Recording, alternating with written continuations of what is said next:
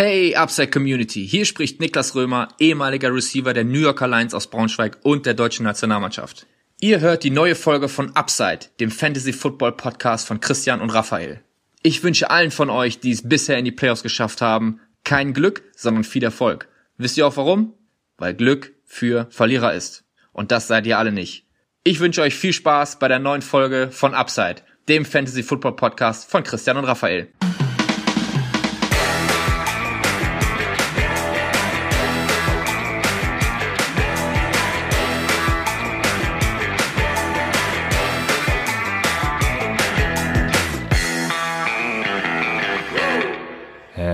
Herzlich willkommen, meine lieben Footballfreunde, bei Upside, dem Fantasy Football Podcast. Mein Name ist Christian, an meiner Seite ist wie jede Woche Raphael. Ihr hört gerade unsere Folge zum Start Sit Saturday der Woche 15 Halbfinale äh, größtenteils in den Ligen und jetzt geht's richtig ans Eingemachte. Ja, Raphael, wie sieht's in deinen Ligen aus? Gestern war ja schon ein Spiel. Was sagst du zum Spiel? Lass uns einfach mal starten. Ja, wie sieht's in meinen Ligen aus? Vielleicht komme ich da vielleicht mal zu etwas, was ich bei Twitter heute gepostet habe. Und zwar, ähm, dass erstens noch nichts vorbei ist. Äh, zweitens, dass man sich nicht die ganze Zeit aufregen soll, dass man nicht die ganze Zeit lamentieren soll. Ähm, und dass man, ja, ich will es mal so ein bisschen ansprechen, ne? Dieses, dieses ganze, dieses ganze Gemeckere, was mir so irgendwie in letzter Zeit so negativ aufgestoßen ist. Ähm, dazu passt ja wahrscheinlich auch Keen Allen oder Eckler oder ne, die halt, oder Derek Carr oder so. Dazu muss ich halt irgendwie mal was loswerden, weil wenn ihr Keenan Allen zum Beispiel gestartet habt, ne, dann habt ihr das aufgrund eurer Evaluation vor dem Spiel getan, ne? Das heißt, jedem war der geringe Floor von einem Limited Keenan Allen bewusst. Hatte er Upside? Ja, er hatte Upside, ne? Deswegen hatte man, deswegen hatte ich ihn ja auch in einer Range, den ihr, die, also die Range seht ihr in meinen Rankings, ne? Ich hatte ihn zum Beispiel über einen Tyler Lockett, der gegen Washington spielt, mit einem schweren Match. Ich hatte ihn über einen Chase Claypool, der wahrscheinlich gegen William äh, Jackson spielt. Ich hatte ihn über Murray Cooper zum Beispiel gegen San Francisco.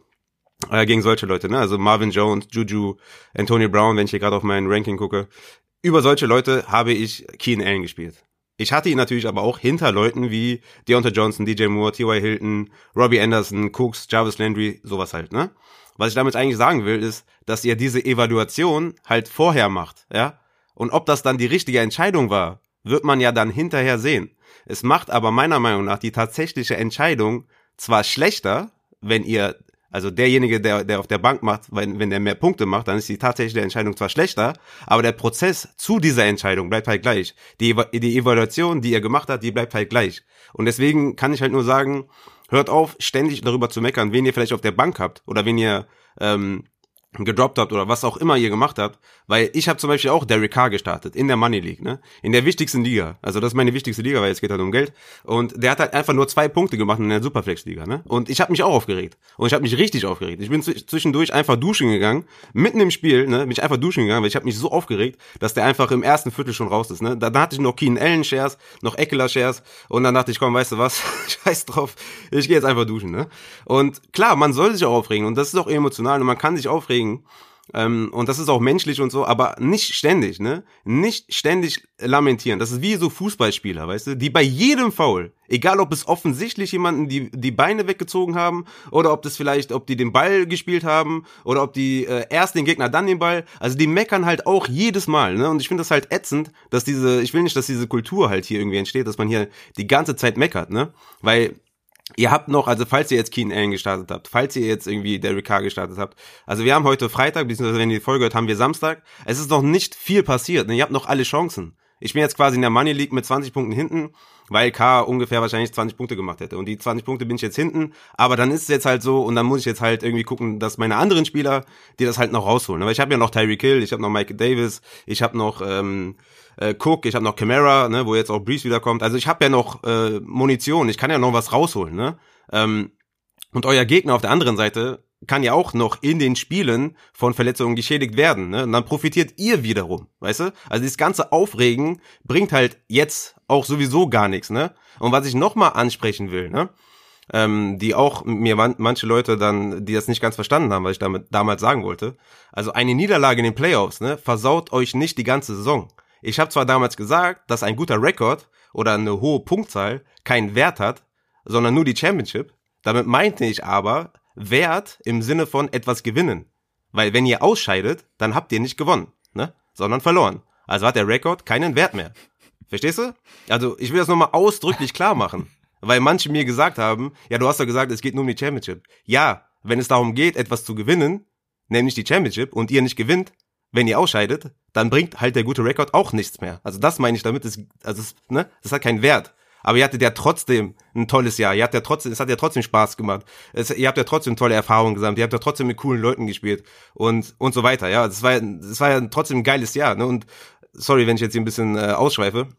Aber ich habe mir jetzt dazu nichts aufgeschrieben, sonst hätte ich das vielleicht ein bisschen kompakter zusammengefasst. Aber was ich noch sagen will, ähm, es gibt auch keine Ausreden. Ne? Wenn ihr jetzt verliert, so dann ist es halt so. Ne? Wenn ein Keen Allen euch äh, jetzt enttäuscht hat, wenn er jetzt, er hat ja nur drei Punkte gemacht oder so, dann denkt aber auch mal dran, dass dieser Keen Allen euch überhaupt in die Playoffs geführt hat. Ne? Also Grüße an SG Anfa, der hat das treffend beschrieben auf Twitter, ähm, um, um nochmal Keen Allen vielleicht aufzugreifen. Und ähm, was ich im Endeffekt damit sagen will, dass die ganze Saison trotzdem halt geil war. Ne? Wenn ich jetzt mal ein Beispiel gebe, vor drei Jahren habe ich äh, drei von vier Championships geholt. Ne? Ich war in vier Finals, habe drei davon gewonnen. Letztes Jahr war ich in vier Finals, habe nur eine gewonnen. Dieses Jahr habe ich acht Ligen gespielt, siebenmal Playoffs. Ich bin jetzt schon zweimal raus. Ne? Ich könnte jetzt noch mal dreimal rausfliegen, wegen Keen Allen Shares, wegen ähm, Derek Carr Shares.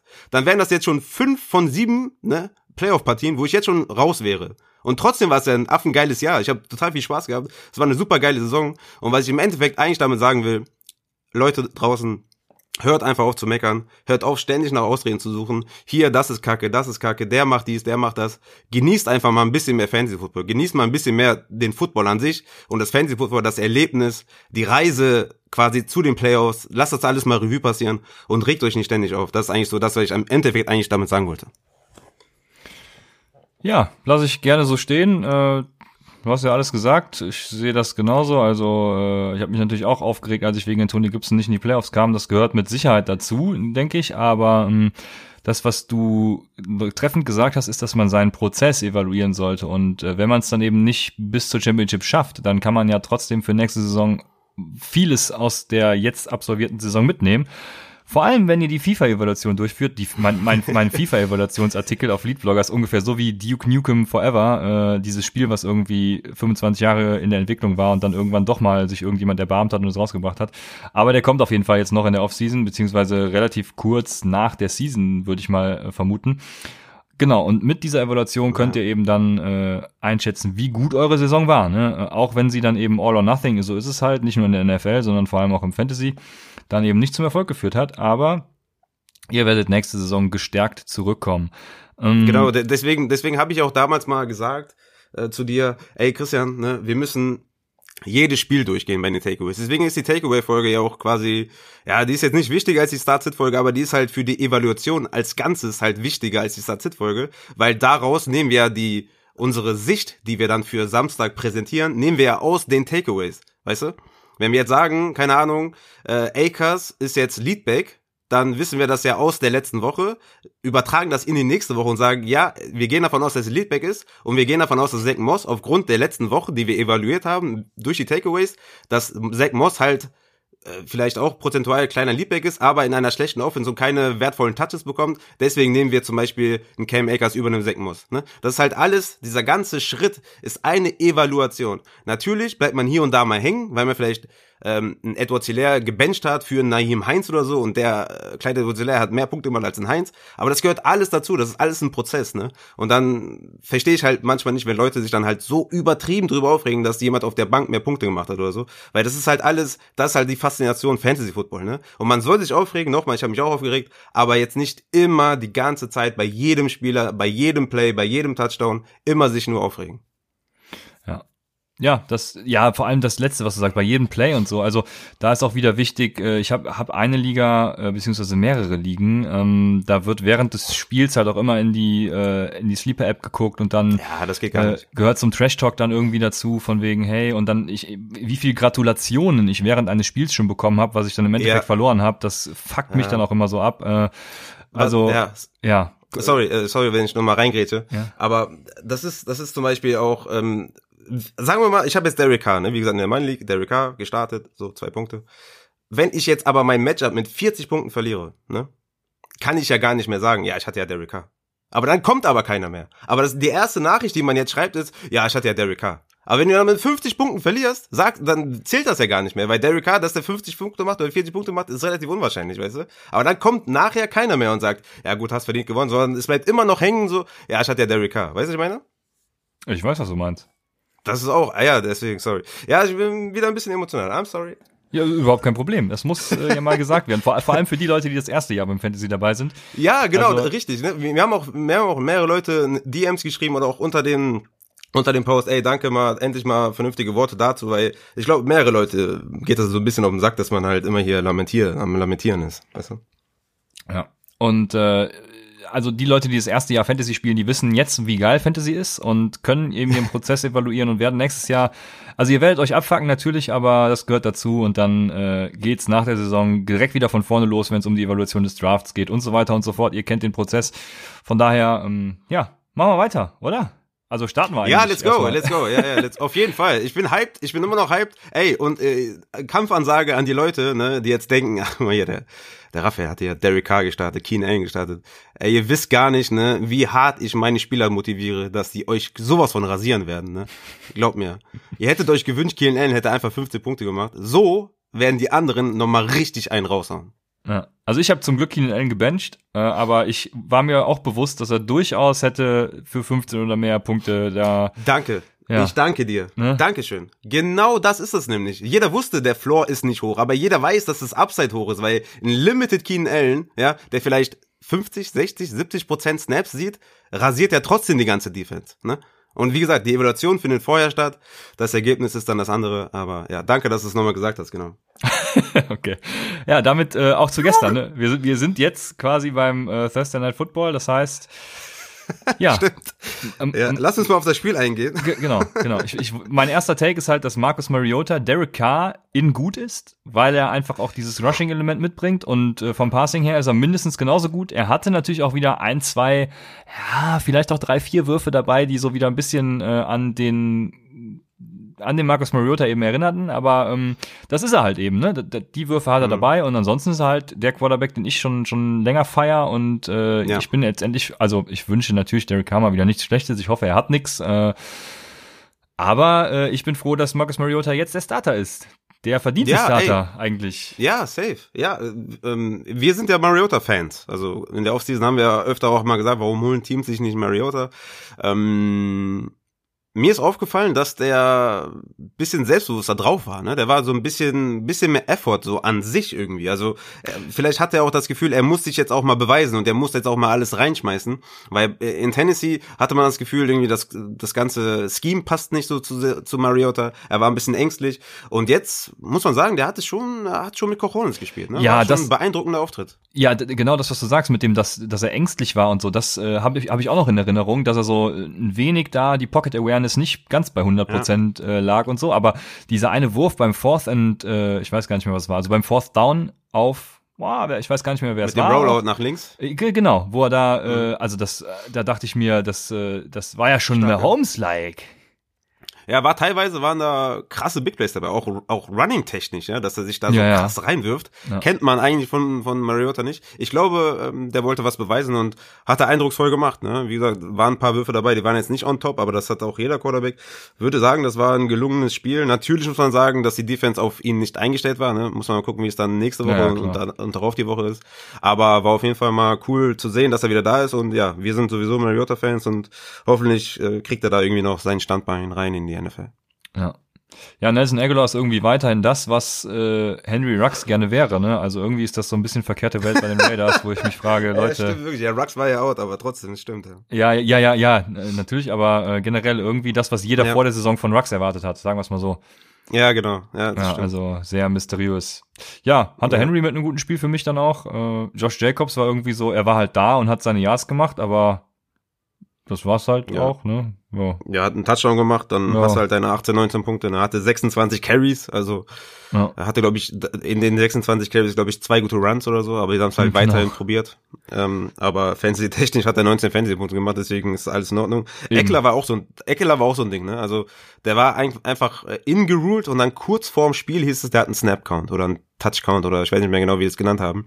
Da dachte ich mir auch nur so, hä? Also, da habe ich die ganze Woche nichts von gehört und auf einmal ähm, hat er, ah, Pitch Count, genau, hat er, hat er auf einmal einen Pitch Count. Hatte dann nur 17 Touches, wäre wahrscheinlich auch mehr rumgekommen, wenn er den, diesen Pitch Count nicht gehabt hätte. Auch ärgerlich, dass er nur 10 Fantasy-Punkte gemacht Ja, hat. Hauptsache glaub ich. Kellen Belash hat einen Touchdown. Ja, das ist richtig. Da, guck mal, auch da, wieder Hashtag Evaluation, ne? Den, die, diese Touchdowns, die Kellen Belage macht, hatte ich eigentlich für Joshua Kelly vorgesehen, aber ich wusste nicht, dass er so kacke ist. ne? Das, das hatte ich nicht berücksichtigt. Ja. Ja. Hast du sonst noch was zu sagen zum gestrigen Spiel? Ich glaube, ich habe genug gesagt. Aber ja, Darren Waller natürlich wieder komplett rasiert, ne? Neun Receptions, 150 Yards, Touchdown, ist an- ist das schon, ist das schon Standard mittlerweile. Ja. Genau, so ist es. Dann äh, sind wir bei den Verletzungen, wenn mich alles täuscht, genau, Raphaels räudige Defense gibt's wie immer über www.lead-blogger.de. Ja, Und- apropos dazu, die Chiefs könnt ihr natürlich jetzt vergessen mit Breeze. Ne? Also ich hatte Chiefs Defense Ja, drin. Ich fand das, Das ganz spannend mit äh, Taysom Hill, wenn Mahomes da drei, vier Touchdowns vorne ist, was dann Taysom Hill so fabriziert. Aber mit äh, Breeze an der Center jetzt äh, könnt ihr die Chiefs jetzt auch, äh, ja nicht knicken, aber ist jetzt keine Top 10 Defense mehr. Ja. Ich bin froh, dass wir in der Pipeline Dynasty äh, eine Trade Deadline haben, muss ich ganz ehrlich sagen. Sonst wäre ich, sonst wäre ich heute ein Third Round Pick los ge- gewesen von 2022, glaube Ja. ich. Also, weil ich selbst Ja. meine Regeln nicht kenne. Aber ja, ähm, zum Glück äh, nicht, weil ich habe Drew Brees und jetzt kann ich äh, ganz beruhigt Drew Brees starten anstatt Andy Dalton. Äh, das er, er, erwärmt mein Herz. Das freut mich. Gegen die Chiefs, das wird, ja, ich bin, also ich sehe ja im Power Ranking die Chiefs und die Saints. Ich weiß nicht, wer, doch die Packers vielleicht noch. Ja, also dann hört es aber auch schon auf. Ich glaube, äh, die drei sind äh, so safe im Super Bowl. Also nicht, nicht die 300, ihr wisst, was ich meine. Dann haben wir ähm, die Injury News. Da sind wir stehen geblieben. Genau. Breeze ist wieder da auf Quarterback. Dann haben wir, äh, ich empfehle natürlich wie immer äh, upsidefantasy.shinyapps.io slash stats, äh, wie immer in der Folgenbeschreibung verlinkt.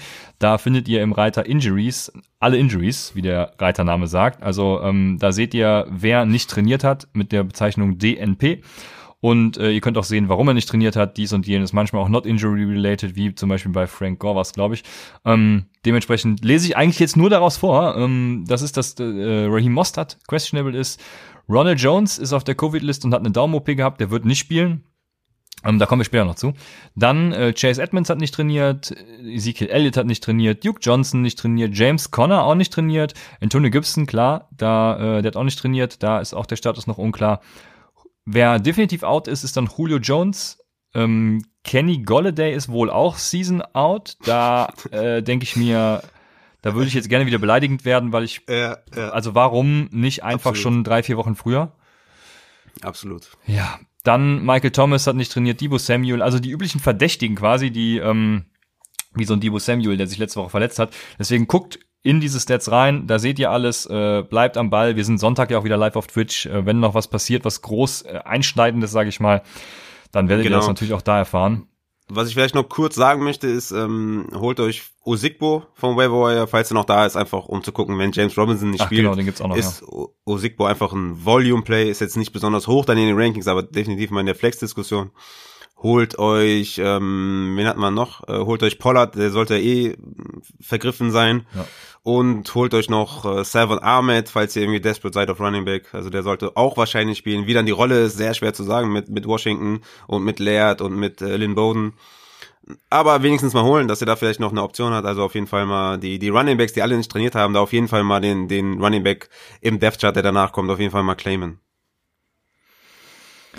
Jawohl, dann sind wir auch schon bei den Quarterbacks äh, Start und Sits. Ich fange mal einfach an mit meinem ersten. Das ist äh, eigentlich sehr offensichtlich, würde ich mal behaupten. Das ist Jared Goff. Jared Goff, obwohl nee, es war ja gestern, letztes, letzte Woche mit Russell Wilson. Äh, vielleicht ist es doch nicht so offensichtlich. Also es geht gegen die Jets. Die haben die zweitmeisten Passing Yards und Fantasy-Punkte an Quarterbacks abgegeben. Äh, Risiko ist da natürlich das Run-Game, wenn sie früh führen, dies und jenes. Aber sie sind eben aufgrund der schlechten Passing-Defense in vielen Modellen eben auch zu mehr Passing-Attempts predicted. Ähm, was ich auch so unterschreiben würde. Also ich sehe gar nicht, dass sie so viel weniger passen äh, als sonst, sondern eher ein bisschen mehr, weil die Rushing-Defense der Jets ist jetzt auch für Jets-Verhältnisse ungewöhnlich gut. Von daher äh, würde ich als ersten Start mal Jared Goff in den Raum werfen und äh, holt ihn vom Wafer, wenn er noch da ist. Let's go.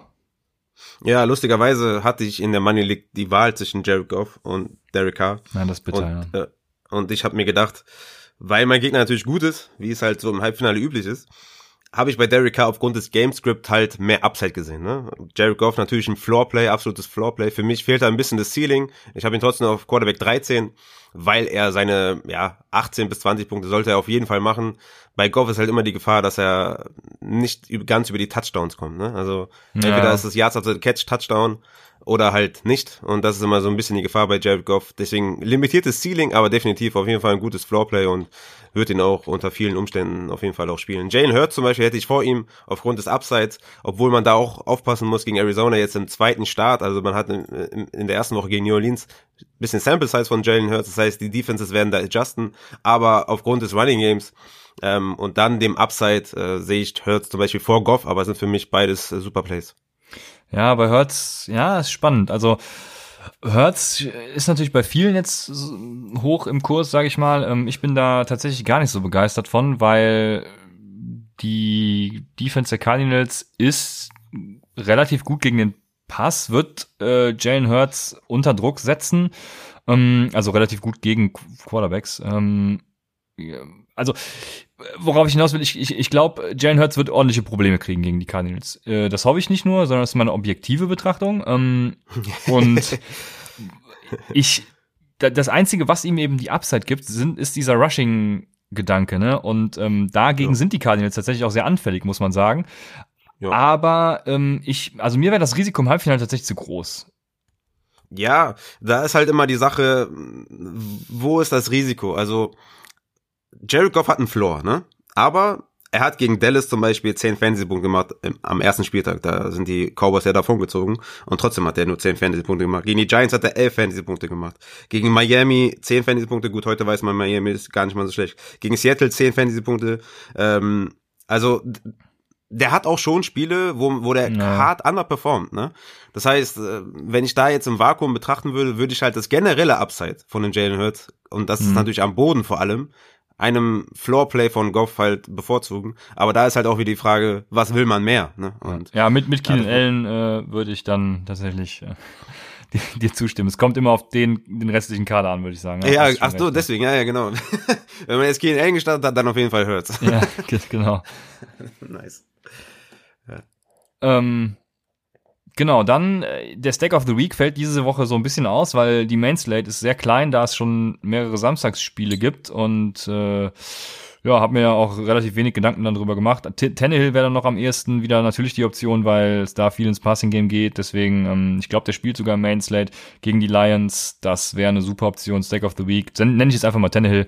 Guckt euch das nochmal an, hab die Preise jetzt nicht gecheckt, aber ähm, ja, generell sehr schwierig, DFS zu spielen mit so einem kleinen Main Slate diese Woche. Also Mal sehen. Ähm, ich habe noch einen Sleeper. Willst du vorher noch ordentliche Starts machen oder soll ich loslegen? Ja, ich, ich, wollte eigentlich, ich wollte eigentlich fragen, was, was du mit Breeze machst ähm, gegen Kansas City. Ist das, ist das ein Spieler für dich, den du sofort wieder in die Lineups packst, weil du wirst ja, ja mach ich ja aufgrund jetzt. seiner Verletzung.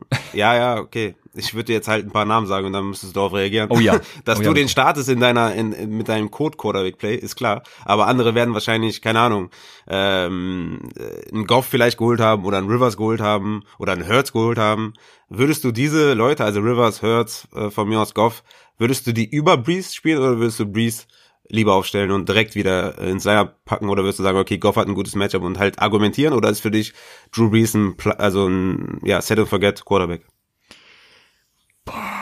Also, äh, das kommt, kommt darauf an, glaube ich. Also ich würde ihn tatsächlich über diesen Leuten starten, weil, weil ich glaube, ja, der, der gibt der New Orleans Offense direkt so viel mehr, als es Hurts jemals könnte. Ähm, und äh, also, obwohl Hurts ach, Hertz sage ich schon, ähm, Hill, ihr wisst alle, wen ich meine.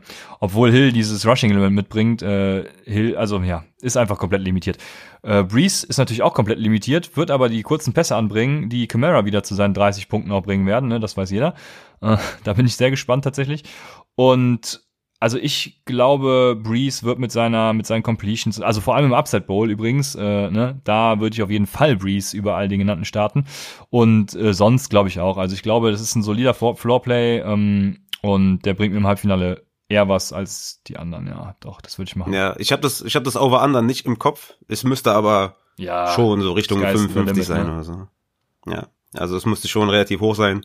Deswegen würde ich da unter denen, die ich eben genannt habe, sehe ich auch Drew Brees vorne und Drew Brees für mich ein Quarterback, gerade bei dem Matchup, bei dem hohen Over-Under für mich einer, den ich direkt wieder ins Line packen würde. Ja. Gut, dann mache ich mein Sleeper.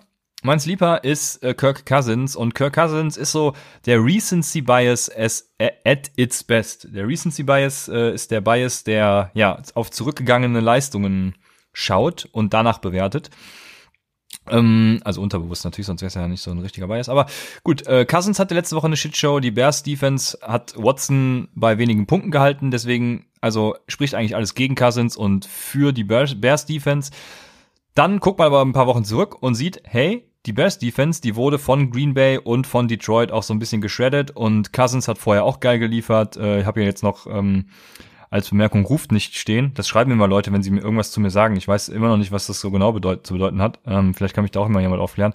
Also man soll nicht rufen, keine Ahnung. Ähm, ruft nicht, Leute. Ich habe euch gesagt, Kirk Cousins äh, wird komplett eskalieren diese Woche als Sleeper.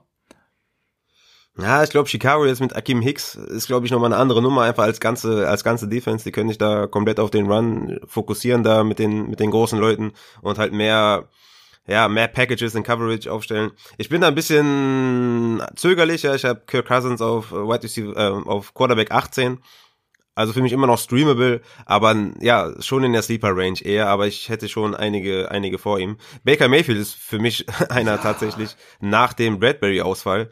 Das heißt, die ganze New York Giants Defense, also die wurde ja getragen von James Bradbury, weil er da alles in, in, in Schach gehalten hat. Der fällt aus, der Top Cornerback. Ich glaube, Baker Mayfield hat, glaube ich, einen höheren Floor als Kirk Cousins sogar. Ja, auch wenn also, ich nicht sage, dass Baker Mayfield, dass ich ihn starte, ne? Starten mhm. würde ich ihn nicht, aufgrund einfach, weil ich glaube, dass, ja, die, die werden die Giants halt auch überlaufen mit ihrem Running Game. Aber ich glaube, Baker Mayfield hat ungefähr die Baseline von einem, von einem Kirk Cousins.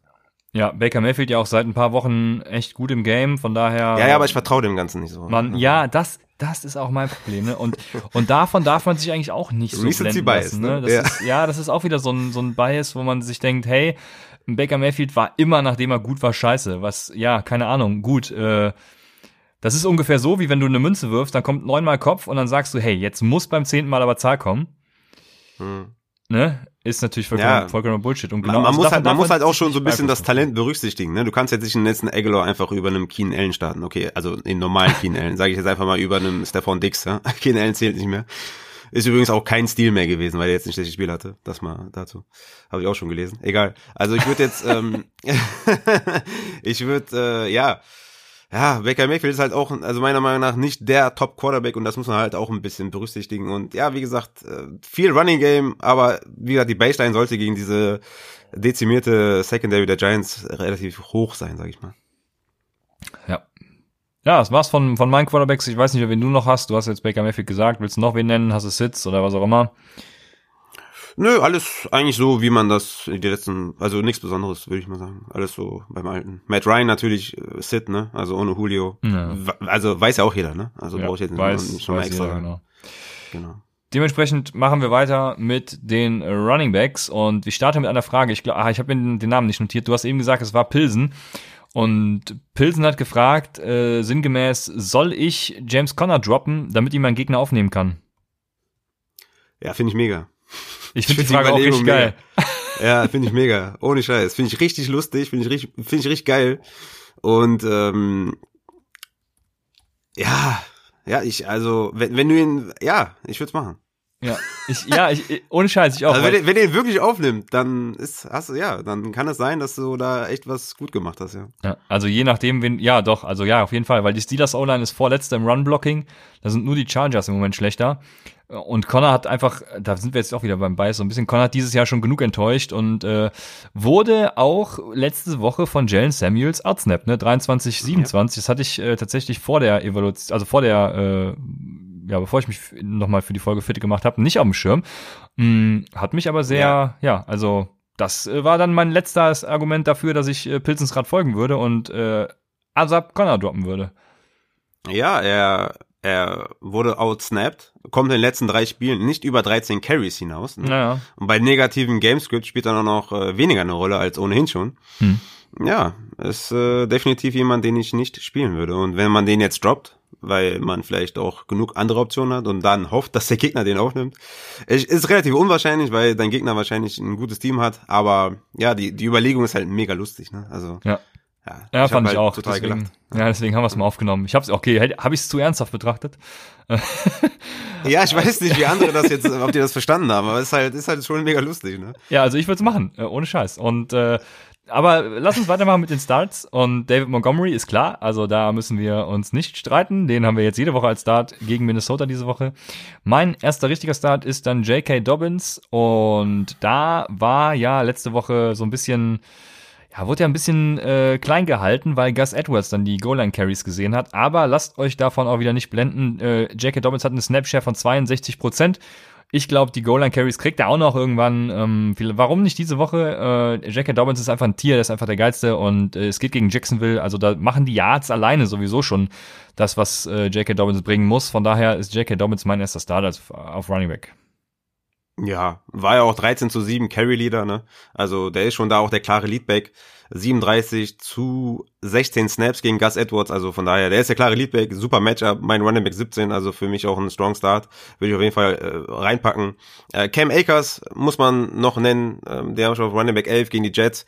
Ähm, Woche 13 hatte er 21 Carries, Woche 14 ähm, auch 21 Carries für 171 Yards. Henderson, den, ja, Daryl Henderson, wo ich ja eigentlich gesagt habe, okay, vielleicht wird er da auch noch ein bisschen Carries sehen und Touches sehen, hatte tatsächlich nur einen einzigen Carry und Malcolm Brown, der hin und wieder gestört hat bei Third Downs, hatte nur ein einziges Target. Und ähm, die Jets sind jetzt nicht so schlecht tatsächlich gegen den Run, aber man wird halt oft in Scoring-Position kommen und da ist Akers der Leadback äh, an der Goal-Line und in, in der 10-Zone und in der 5-Yard-Zone. Also von daher für mich Cam Akers ein Must-Play gegen New York Jets, ist vielleicht auch ein bisschen Recency Bias, aber wir haben jetzt genug gesehen, dass er der klare Leadback ist, zwei Wochen in Folge, klarer Leadback und ähm, das sollte, sollte viele Scoring-Möglichkeiten für Cam Akers geben und ja, wie gesagt, Running Back 11 ist sehr, sehr hoch, Must-Play. Ja, ich glaube, so hoch würde ich ihn jetzt nicht sehen, aber für mich ist Cam Akers auch auf jeden Fall, ähm, ja, der hinten raus so ein bisschen zu, zu einem League-Winner äh, werden Du sagst könnte. es so lapidar, aber, aber wen siehst du denn vor? Siehst du Miles Sanders äh, vor Cam Akers? Jetzt muss ich gerade gucken, gegen wen Miles Sanders spielt. Ähm, Ja, gegen, gegen Arizona. Ach, äh, danke. äh, ja, stark, Christian. Ähm, nee, tatsächlich, da würde ich äh, Cam Akers? Okay. vor, vor ihm spielen. Ja, genau. Siehst du Chris Carson gegen Washington über. Oh, ich glaube, äh, Chris Akers? Carson könnte ein richtiger Reinscheißer werden diese Woche. Ja, siehst du, also auch nicht den. Siehst du Swift gegen Tennessee über Cam Akers? Ja, Okay, der vielleicht. Siehst du Kenyon Drake gegen Philadelphia über Cam Akers? da würde ich schon ins Grübeln kommen, ja, vor allem, weil Genau, Chase also ich muss gar nicht weitermachen. Das heißt, so Running Back 11, 12 ist er halt auch für dich. Ja, je je nachdem, wen ich, ja, ja, nach deinem Ranking dann auf jeden Fall schon, ja. Ähm, aber auf jeden Fall, was ich sagen will, ist er für mich auch ein Start. Äh, das ist ja die Quintessenz Ja. des Ganzen. Also von daher, äh, den würde ich auch reinpacken, wenn ich ihn habe. So, wen habe ich noch? Ich habe noch einen anderen aus derselben Division. Äh, das ist Jeff Wilson. Mostard, man weiß nicht, was mit ihm ist. Vielleicht ist er out. Dann sowieso Jeff Wilson. Es geht gegen Dallas. Ähm, und ich würde Jeff Wilson auch spielen, wenn Ray Mostard spielt, weil ja, also er, er kriegt die Goal-Line-Touches zuerst mal und ich glaube auch Dallas wird 200 Yards abgeben und da finden dann beide Running Backs ihren Platz. Also das, da brauchen wir uns gar Ja. nicht drüber streiten. Ne? Dallas ist ja, Ja, so, ja. so kotig einfach. Das ist ja. Würdest du ihn auch spielen, wenn Mostert spielt? Ich würde ihn in der Flex-Diskussion haben, ja. Also ich, Okay. äh, es ist ein strong Start. Äh, Wenn Mossad ausfällt, definitiv. Die haben ja die zweitmeisten Rushing Yards abgegeben. Also dann habe ich ihn übrigens auch vor Cam Akers. Ja, Wenn Mostert out weil ist, es ja. Dallas ist. Ja, Hm, auf jeden das- Fall. Ja. Ja, das ist, halt eng, ne? Aber klar, strong Play und aufstellen auf jeden Fall.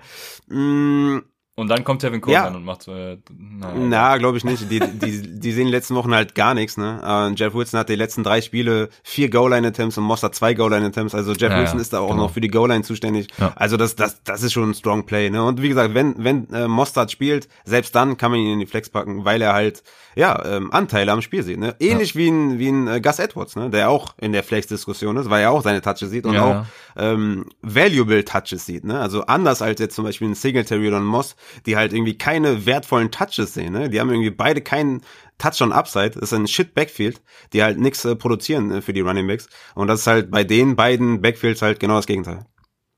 ja, so ist es. Willst du weitermachen mit einem?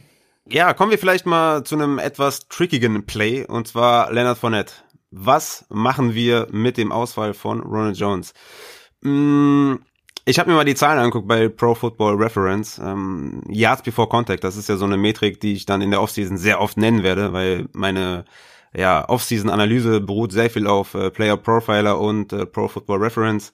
Und da gibt's halt diese Statistik Yards before Contact. Und das ist eine O-Line-Stat, wie gut die O-Line halt hält. Erklärt sich mal alleine, glaube ich. Und da ist Tampa Bay tatsächlich mit 1,9 Yards letzter. Fun Fact, zusammen mit den Steelers, die anscheinend da auch äh, nicht so gut sind, deswegen halt auch James Conner irgendwie nicht so abliefert. Aber was man festhalten muss, dass natürlich, wenn äh, Jones out ist, und der ist ja out, dass dann äh, Fournette der Leadback ist. Ja? Ich glaube, McCoy, LeSean, ja, ich glaube, ich glaube, ja, man weiß halt nie bei Bruce Arians. Halt also Bruce, Bruce Arians, Arians hat schon gesagt. Das ist das ja, er hat, genau, das, ich wollte gerade sagen, Bruce Arians hat gesagt, er ist der Workhorse sogar. Ne? Ähm, ich habe ihn auf Running Back 26. Also ist kein Strong Play, ne? Definitiv kein Strong Play. Ich habe ihn auf Running Back 26. Könnte noch ein bisschen klettern, je nachdem, äh, ähm, wen ich da jetzt noch, äh, ich habe zum Beispiel jetzt gerade noch einen Ezekiel Elliott vor ihm, der gegen San Francisco spielt, aber der hat halt immer noch sein Volume, aber da, da könnte ich den sogar noch hinterpacken. Aber was ich sagen wollte, LeSean McCoy wird auf jeden Fall schon mal die Third Downs bekommen, ja? Die sind ja wertvoll, die Third Down Attempts. Dann ist ja noch Keyshawn Vaughn da, der vielleicht auch hin und da hin und wieder noch ein paar Einsätze bekommt, ne? Also es ist ein bisschen knifflig. Dazu kommt noch, Atlanta ist die viertbeste Defense gegen Running Backs, ne? Die haben zusammen mit den Saints die wenigsten Touchdowns an Running Backs abgegeben. Da muss ich auch erstmal zweimal gucken, ob das wirklich auch ATL ist, also Atlanta. Ist tatsächlich Atlanta, zusammen mit den Saints die beste Defense gegen Running Backs. Also von daher, das, das Matchup ist gar nicht so gut. Und er ist halt nicht der ja, wo man jetzt sagen soll, wenn jetzt, weißt du, normalerweise, wenn jemand sagt, ja, der ist der Leadback, der ist Workhouse, alles klar ist er. Aber bei Bruce Arians weißt du nie. Und deswegen ist das halt ein kniffliges Play. Ich starte ihn zum Beispiel in einer Dynasty, weil ich jetzt auch nicht die krassen Optionen daneben habe. Deswegen nehme ich das gerne an, dass Fournette der angebliche Leadback ist. Für mich immer noch ein Flex-Spiel, aber kein Strong Start, aber ich würde äh, Leonard Fournette starten. Ja, das ist ein hervorragendes Beispiel für das, was du am Anfang gesagt hast, weil ich würde Leonard Fournette in keiner doch, ich muss ihn in einer Liga starten, aber wenn ich eine bessere Option habe, würde ich ihn in keiner Liga starten, weil ich bin da einfach komplett raus in Tampa Bay, was, was das ganze Backfield angeht. Also wer letzte ja. Woche ein Healthy Scratch ist, Healthy Scratch bedeutet, er ja. war gesund und war nicht im Kader, ähm, dann soll er diese Woche, jetzt habe ich einen Haar im Mund, dann soll er, dann soll er diese Woche plötzlich Leadback sein. Äh, keine Ahnung, also ich bin, ich bin da raus. Nee, da habe ich keinen Bock drauf. Überhaupt mhm. nicht. Und äh, es kann natürlich sein, dass er dann wieder seine 15 Punkte macht, aber dann bin ich meinem, meiner Entscheidung treu und äh, würde sie immer und immer wieder so treffen. Und ich sitte Leonard Fournette. Ja, vollkommen zu Recht. Äh, die Angst habe ich auch. Ähm, ja, vollkommen zu Recht. Würdest du Melvin Gordon gegen Buffalo ja. oder Leonard Fournette? Okay. okay.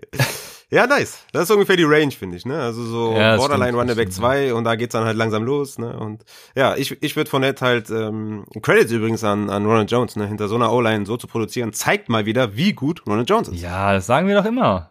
Also Running Backs don't matter, aber Ronald Jones, der bringt's. Aber der matters, ja. Ich habe übrigens noch einen, den ich voll von Nett spielen würde. Äh, sag mal. Lynn Bowden. Oh, ich liebe ihn. Ja. Okay, ja, der ist nämlich in vielen Ligen äh, als Running Back und Wide Receiver gelistet. Das heißt, ihr könnt ihn auch auf Running Back Position spielen. Und das ist für einen Starting Slot Receiver natürlich äh, vor allem in Half PPR und PPR eine ganz geile Sache. Ja, und äh, ja. vor, übrigens auch vor die Andrew Washington oder vor Seven Ahmed äh, würde ich auch Lynn Boden starten, weil New England ist einfach kotig im Slot. Jonathan Jones ist da der Slot-Cornerback. Der hat sich zwar die letzten Wochen stark verbessert, sage ich mal. Er hat ein 75er-Rating gegen Arizona, 76er-Rating gegen Los Angeles Chargers und 67er-Rating gegen die Los Angeles Rams. Aber seine Coverage Grades über die Saison sind ziemlich grotte, so 60er im Schnitt. Ähm, das ist nicht gut. Und Lynn Bowden wird im Slot starten, ich habe schon gesagt. Also für mich ist da viel Upside drin und Lynn Bowden, da habe ich richtig Bock drauf diese Woche. Ja, 13 Targets, 11 Receptions in den letzten zwei Spielen für 123 Yards. Also damit kann man auf jeden Fall arbeiten. Und Gesicki Parker vielleicht out, wenn in, dann genau. auch limited. Also das Lynn Bowden für mich so ein äh, sexy Flexstart. Ne? Also wenn man das so sagen kann, ist äh, Leonard Fournette so ein unsexy Flexstart und ja. äh, Lynn Bowden irgendwie sexy. Ne? Würde man sich freuen, wenn der da ordentlich abreißt. Aber ich würde im Vakuum würde ich auf jeden Fall Fournette spielen. Also das, das hast du treffender hätte ich nicht formulieren können. ja. ja ich, Was machen wir mit, mit David Johnson, wenn äh, wenn ähm, Duke Johnson ausfällt? Gar macht nichts. das dann, macht, macht, äh, okay, ist für dich auch ja. Äh, sind wir Ja. schon zu den Sits übergegangen? Ja, auf jeden Fall. Also David Johnson, also jeder Houston Running Back war jetzt nicht so produktiv und ähm, dann gegen die Colts, die übrigens die letzten Wochen ziemlich viel gegen Running Backs abgegeben haben, aber trotzdem, das äh, das reicht mir nicht. Von daher, nee, da bin ich, nee, da bin ich Das reicht mir nicht. Nee. Kennst du das von How I Met Your Mother, wenn Marshall sagt, das reicht mir nicht. Das habe ich, also ich habe How I Met Your Mother auch geguckt, aber nee, das habe ich jetzt tatsächlich nicht im Kopf. Mit der Peitsche, kennst du das nicht? Das Nee. reicht mir nicht. Oh, das ist so lustig. Okay, ist mir gerade in den Kopf gekommen. Ja. Okay. Also ja, David Johnson sieht halt keine Targets. Ich habe halt gedacht, okay, wenn Duke Johnson ausfällt, dann wird er schon dann auch mehr Targets sehen. Das macht ihn dann schon ein bisschen wertvoller. Aber ich würde auch die Finger von David Johnson lassen. Ähm, ja, das ist ein schweres Matchup und Houston kriegt nicht viel gebacken übers Running Game. Genau, sind wir dann schon bei den Sits äh, jetzt gewesen quasi? Dachte ich so einfach, ne? Ich Okay. hatte, hatte, hatte eine Eingebung und dachte mir, komm. Ja, ich habe zu Sits tatsächlich auch gar nicht so viel aufgeschrieben. Also die Andrew Washington natürlich klar, ähm, weil die Patriots Defense auch stark zugelegt hat. Also ich glaube, das wird nix. Dann habe ich so die üblichen Verdächtigen halt, ne? So Buffalo, Atlanta. Also man muss ja mit da schlimm genug, dass man mittlerweile nicht mehr nur Todd Gurley sagt, sondern Atlanta in einem. Also ich habe mir nur Atlanta aufgeschrieben. Dann äh, DJ habe ich hier übrigens auch stehen, genau. Und äh, CEH habe ich hier auch stehen gegen die Saints Defense äh, in einem Shootout. Ich weiß nicht, ob das so clever ist. Ja, was sagst du dazu? Ja, ich bin voll bei dir. Ich hatte noch natürlich wie immer Clyde Edwards Hilaire, muss man sagen, Matchup, ne? Klar, Ja, trotz Miles Sanders, der hat 115 Yards und halt zwei Touchdowns gemacht letzte Woche, ist das Matchup halt immer noch hardcore schwer. Kann immer steil gehen wegen der Offense, ne? Aber ist für mich ein High-Risk, High-Reward-Spieler. Clyde Edwards Hilaire muss man sich halt immer bewusst sein, dass es auch einfach 5, 6, 7 Punkte nur geben kann. Aber aufgrund der Offense und des High-Scoring-Games wird er schon auch ein paar valuable Touches sehen. Ähm, wie sagt man dann, between the numbers, ähm, oder nee, ähm, in den 20er sagt man. Between the numbers ist von 20 bis 20, halt in den 20ern wird er seine Touches sehen. Und ähm, deswegen ist es halt immer High Risk, High Reward.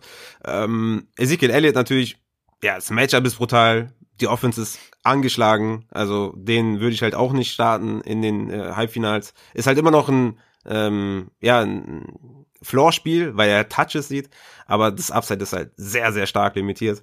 Ähm, Todd Gurley hast du schon angesprochen, letzten drei Spiele hatte er acht, acht und sechs Carries, daraus hat er drei, zwei und vier Fantasy-Punkte gemacht, also äh, no way starte ich den. Und sonst ja, Zach Moss, ne, habe ich ja gerade schon gesagt, und Singletary sehen, sehen keine wertvollen Touches, also von daher, das sind halt alles Sits und ja, die Rankings seht ihr auf patreon.com slash fantasy, no paywall, support if you can und äh, support ist kein Mod.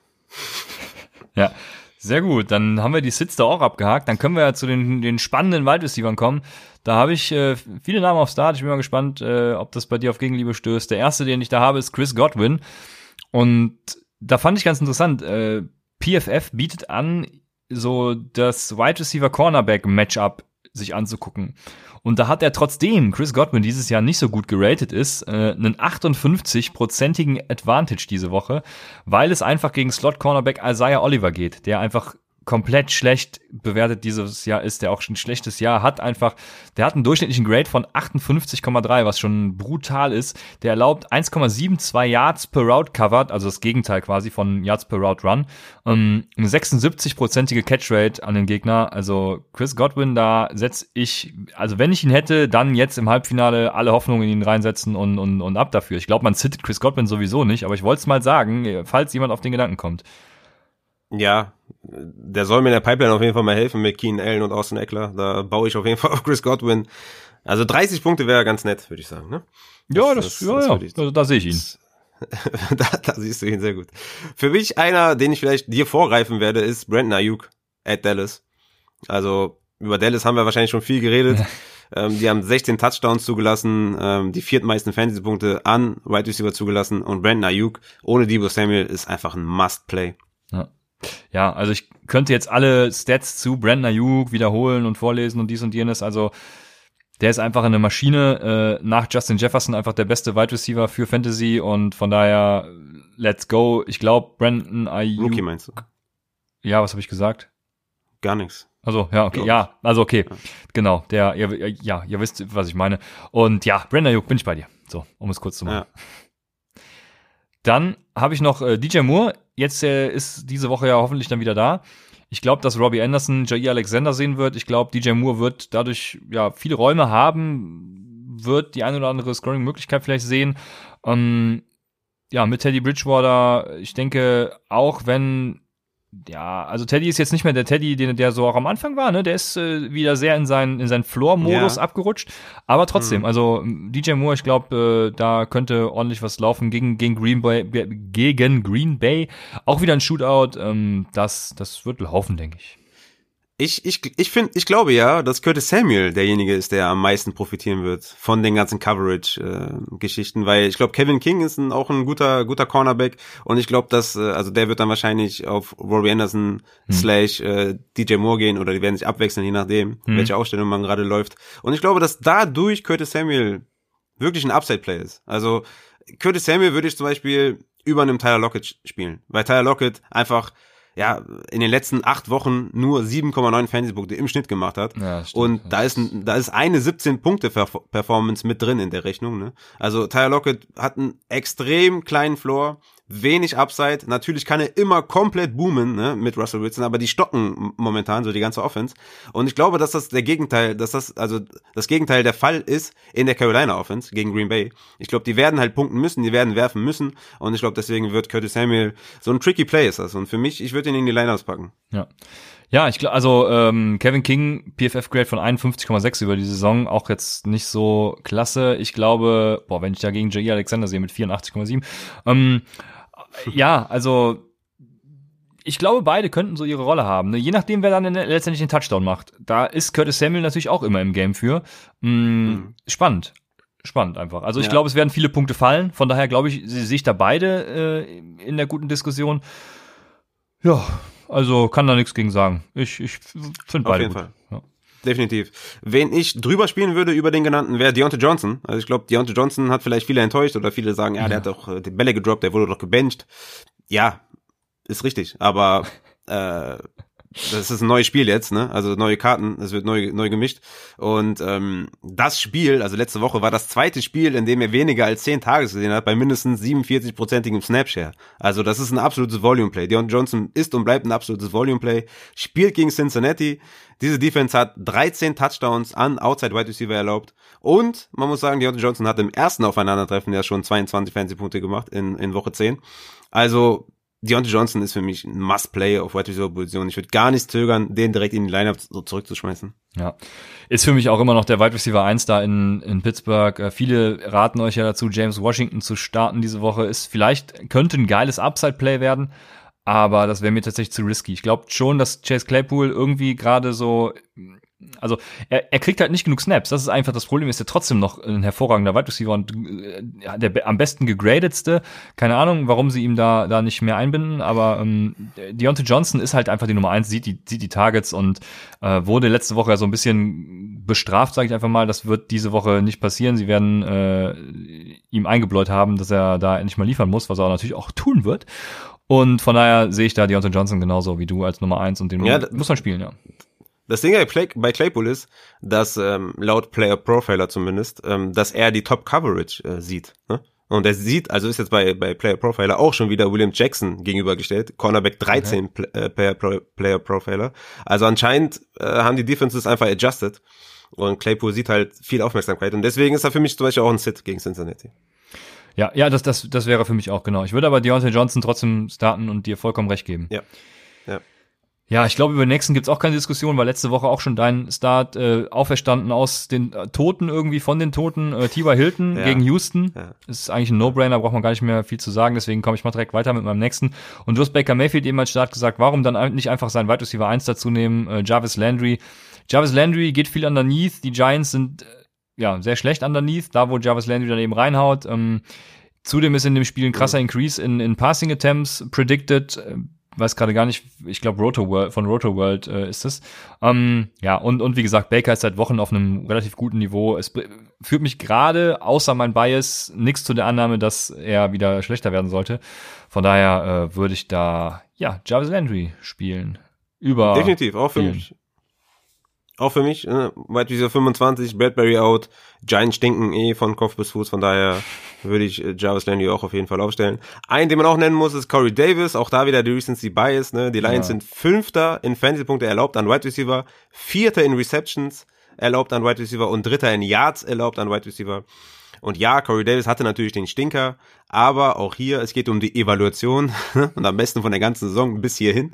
Und äh, er ist aufgrund seiner Targets und seines hohen Floors wieder zurück in die Lineups, definitiv. Und Corey Davis für mich ein, ja, auch tatsächlich ein Must-Play gegen Detroit. Mein Wide Receiver 22, also ja, den würde ich auf jeden Fall aufstellen.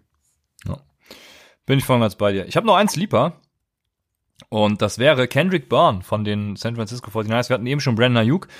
Und Dallas, äh, ah, guck, hier habe ich mir nur die siebten meisten Punkte an Wide Receiver diese Saison. Bourne spielt eine gute Rolle. Ähm, ich glaube, also wird aktiv involviert in die Offense, das meine ich mit guter Rolle. Und von daher ist er der Wide Receiver 2 neben Brandon Ayuk. Warum nicht? Ähm, wenn ihr in einer ganz tiefen Liga spielt und irgendwie einen braucht, der euch äh, ja Upside gibt, dann ist das eben Kendrick Byrne. Ja, für tiefe Ligen. Ja, ich finde, Kiki Cutie ist für mich einer, der kein Start ist für mich, aber der irgendwie sneaky ist. Einfach weil er halt wieder zurück in den Slot kommt, ne, weil äh, Cooks wieder da ist. Das heißt, er wird wieder ein bisschen mehr Target sehen. Und das erste Spiel war halt gegen Indianapolis, wo er halt ausgeflippt ist mit seinen 8 Receptions für 141 Yards zum ersten Spiel. Ist sneaky, ich würde es nicht mit Selbstvertrauen spielen, aber wenn ihr Kiki Cutie habt und vielleicht nicht die besten Optionen, ist er für mich immer noch ein Spieler, den ich überlegen würde zu spielen gegen Indianapolis. Obwohl das Matchup schwer ist, aber Cooks wird ihm helfen mit seiner Rückkehr, werden ja. wieder Räume frei im Slot und vor allem wird er dann wieder im Slot spielen und das wird ihm wieder gut tun. Ja. Ja, wie du sagst, schweres Matchup, aber trotzdem äh, eine Überlegung wert, viel Upside dabei und das ist, ja, denke ich, sehr wichtig im Halbfinale. Ich habe jetzt keinen Start mehr. Ich weiß nicht, ob du noch einen hast. Ich würde sonst äh, zu den Sits übergehen.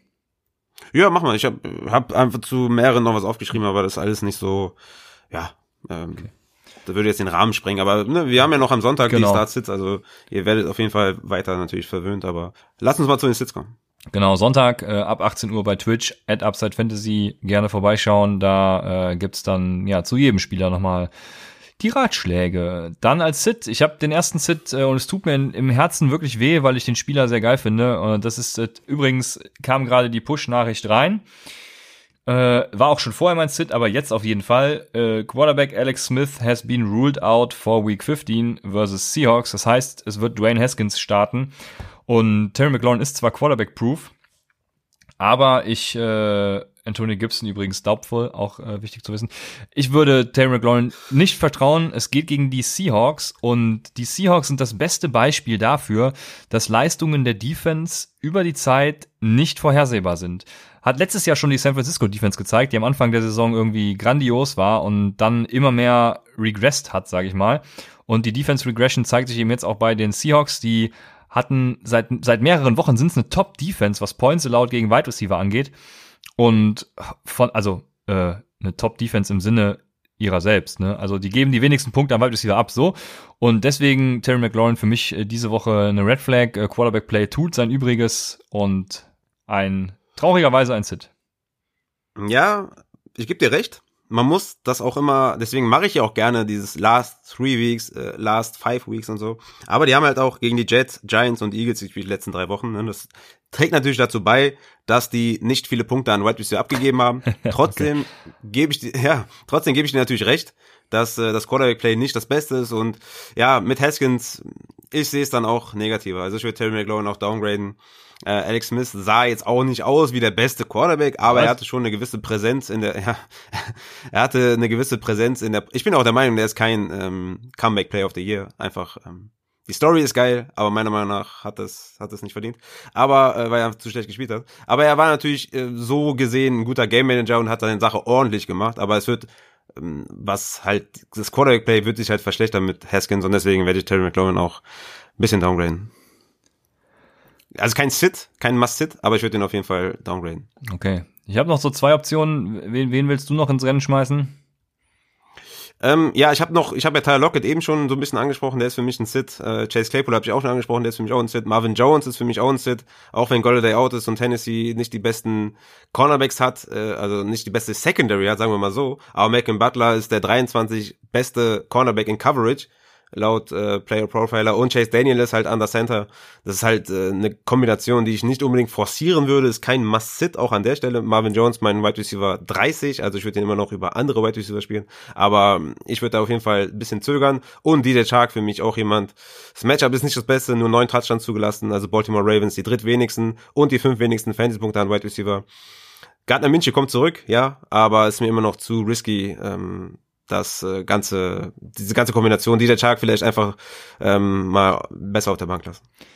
Ja, wie man auch besser auf der Bank lässt, ist in meinen Augen Tyler Boyd. Äh, ja, die Gründe sind klar, eigentlich das Quarterback-Play, die Steelers Defense, die einen hervorragenden Job gegen Wide Receiver macht. Deswegen wird auch ein krasser Decrease in Pass Attempts äh, predicted. Also von daher, Tyler Boyd ist auch keine Option, die ich diese Woche starten würde. Genauso wenig wie alle Jets. ja, klar. Ja. Ja, safe. okay. Sehr gut. Ähm, wenn du sonst nichts mehr dazu zu sagen hast, dann äh, komme ich zu den Tight Ends. Und ja, bei den Tight Ends, was soll man zu Tight Ends sagen? Startet einfach den, den ihr habt, würde Raphael jetzt sagen. Ja, ich habe zum Beispiel Irv Smith und Hayden Hurst. Wen soll ich starten, Raphael? Ja, Hurst.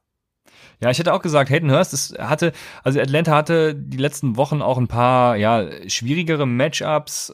Ich glaube, Hayden Hurst wird diese Woche wieder ein paar mehr Targets sehen. Deswegen würde ich auch Hayden Hurst vor Irv Smith starten, sehe das aber schon sehr eng, sollte Kirk Cousins zu meinem Sleeper werden tatsächlich, weil dann würde er mehr passen und dann äh, ist feuerfrei für Irv Smith, also dann könnte es knapp werden, aber letztendlich sind beide natürlich auch wieder Touchdown-dependent, wie es bei den Titans eben irgendwie auch immer ist und ja, ja also ich finde beide einen guter, guten Start diese Woche.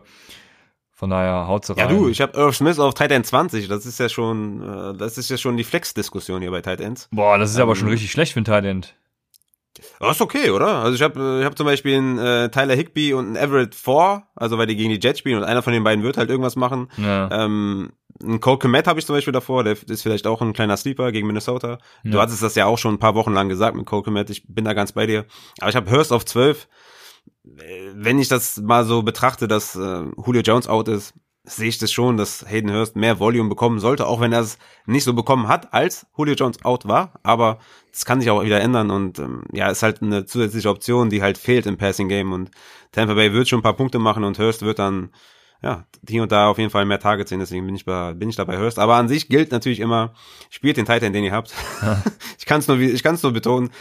Ja, es ist einfach ein Trauerspiel. Ja. Ja, Irv Smith finde ich vor allem interessant, weil er gegen Chicago eben, die, die geben sehr gerne Touchdowns an Titans ab, von daher, warum nicht? Aber gut, dann sind wir mit den Titans auch durch und Mensch, Raphael, Woche 15, Halbfinale äh, abgehakt. Ja, ja aber mega, ey, ohne Spaß, ne? Es ist, es ist wirklich, es, äh, die Saison, ich weiß nicht, ob man die vielleicht intensiver gelebt hat, weil wegen Corona und so, vielleicht hat man sich ein bisschen mehr gefreut auf irgendwelche Sportveranstaltungen oder so. Aber irgendwie habe ich das Gefühl, dass diese Saison irgendwie also diese Intensität war dieses Jahr so krass und es ist so geil gewesen und ah, deswegen tut's auch so weh, wenn ich jetzt hier so kacke gestartet bin. Aber äh, ich hoffe, dass ich irgendwo das Ruder rumreißen kann und dass ich vielleicht ja ähm, ja, ich, ich habe einfach Bock. Ich habe einfach Bock. Morgen sind schon mal zwei, oder heute sind zwei Spiele, dann am Sonntag der Rest. Hey, Football ist so geil und Fantasy ist so geil. Genießt es einfach. Die Offseason wird schneller kommen, als ihr glaubt. Oder die Fantasy Offseason ja auch. Deswegen genießt es, solange ihr könnt und habt einfach Spaß und ich wünsche jedem viel Erfolg. Und ähm, ja, ey, lasst uns einfach gucken, dass wir ein paar Championship gewinnen. Und nicht vergessen, die Saison war ja trotzdem geil, auch wenn ihr nicht gewinnt, weil ihr könnt ja nicht gewinnen, wenn ihr verliert. Außerdem habt ihr äh, im Zweifel zu Upside gefunden und äh, hört ja, jede Woche ja. den Fantasy Football Podcast, den allergeilsten, den genau. es äh, überhaupt gibt auf der Welt. ähm, ja, ich bin ein bisschen äh, ja so so wehmütig. Äh, Woche 15, nächste Woche ist quasi alles vorbei. Ne, das ist so ja. Ah, das ist, das macht mich traurig. Aber nichtsdestotrotz darf der Christians Codekicker nicht fehlen. Christians Codekicker der Woche 15. Gut, Tyler Bass habe ich mir noch aufgeschrieben, der sollte aber überall vergeben sein. Ne? Das äh, gehe ich mal von aus. Deswegen habe ich mir noch einen anderen gesucht. Und jetzt kommt's, pass auf. Mein Codekicker der Woche, Christians Codekicker der Woche ist Dan Bailey von Minnesota gegen die Chicago Bears. Ich weiß nicht, warum er noch in Minnesota spielt, aber es ist Dan Bailey. Wir waren ja, sind ja mit dem Recency Bias gestartet. Warum nicht auch mit dem Recency Bias aufhören? Also Dan Bailey ähm, hat ja wie viel Field Goals? oder wie viele Shots Ja, vergeben? Ich glaube vier, Da fünf. fragst du so. den Falschen. Der, der Ole ist gerade nicht hier. Ja, ich weiß es schon. Übrigens, alle bei der Downset Talk Bundesliga im Podcast einschalten. Äh, ich wurde interviewt zum Thema, warum sollte man Kicker aus Fantasy eliminieren. Hätte, glaube ich, äh, 45 Minuten reden können. Ich musste mich selber immer wieder ein bisschen bremsen. Hab, äh, Echt? Im, Warum? ja, äh, ich, also äh, Michael hat mir gesagt, dass Ole elf Minuten oder so aufgenommen hat. Und ich war dann schon bei, also ich habe immer wieder gemerkt, dass ich doch sehr gerne sehr viel mehr erzählen würde. Und irgendwie sind's dann, ist das dann eine Viertelstunde geworden. Ja, also musste mich ein bisschen Also ihr habt das gar, ihr habt gar nicht gleichzeitig aufgenommen. Nee, ich glaub, sondern da- ihr habt ich- das dann eingeschickt. Äh, Ich glaube, dann wäre es anderthalb Stunden geworden, wenn wir uns gegenseitig. Ja, eben. Aber Das ich hab habe aber ich habe äh, eine Liga gegründet mit äh, drei Kicker-Spots, drei Defense-Spots und ich will noch einen äh, Spot hinzufügen für Returner, äh, wo wirklich nur Special Teams wird, werden. Also das wird geil. Ja, sehr geil. Ich bin gespannt auf jeden Fall auf die, auf die Zusammenfassung dabei bei, bei Michael. Sehr nice. Ja, also wo, genau, wo bin ich stehen geblieben? Dan Bailey von Minnesota, die spielen gegen Chicago. Wird ein enges Spiel, denke ich. Äh, Chicago hat eine gute Red Zone Defense. Das Spiel ist im Dome. Dan Bailey wird diese Woche nicht verschießen. Der, der, der haut sie rein, allesamt. Und äh, Ja, weil, natürlich. weil das Kicker Field Goal äh, Percentage ist ja 80 Prozent. Und jetzt Ja. muss man ja nur, das ist Analytics, Leute. Jetzt muss man nur letzte Woche angucken. Da waren es ja 0 Prozent. Deswegen müssen es Genau. diese Woche 100 Prozent werden, um den Durchschnitt Vollkommen wieder zu kriegen. Vollkommen Oder? richtig. Das ist genau die Evaluation, die ich mir von dir erhoffe und genau deswegen schalten die Leute halt auch ein und genau deswegen hören sie auch bis zum Ende, weil sie wissen ganz genau, Christian Scorekicker wird niemals versagen. So ist es. Da kommen nochmal die Stats, werden ausgepackt. Also, Christian in der Woche, Dan Bailey von Minnesota. Ja, was bleibt mehr zu sagen, Raphael? Äh, Das vorletzte, äh, der vorletzte Start Saturday, ich bin traurig, aber äh, seid Sonntag dabei, wenn es auf Twitch geht. Wie immer, kurz vor dem Spiel ab 18 Uhr Upside Fantasy und lasst uns Feedback da. Ja, schönen Samstag, viel Spaß bei den Spielen auch natürlich und bis morgen bei Upside, dem Fantasy Football Podcast.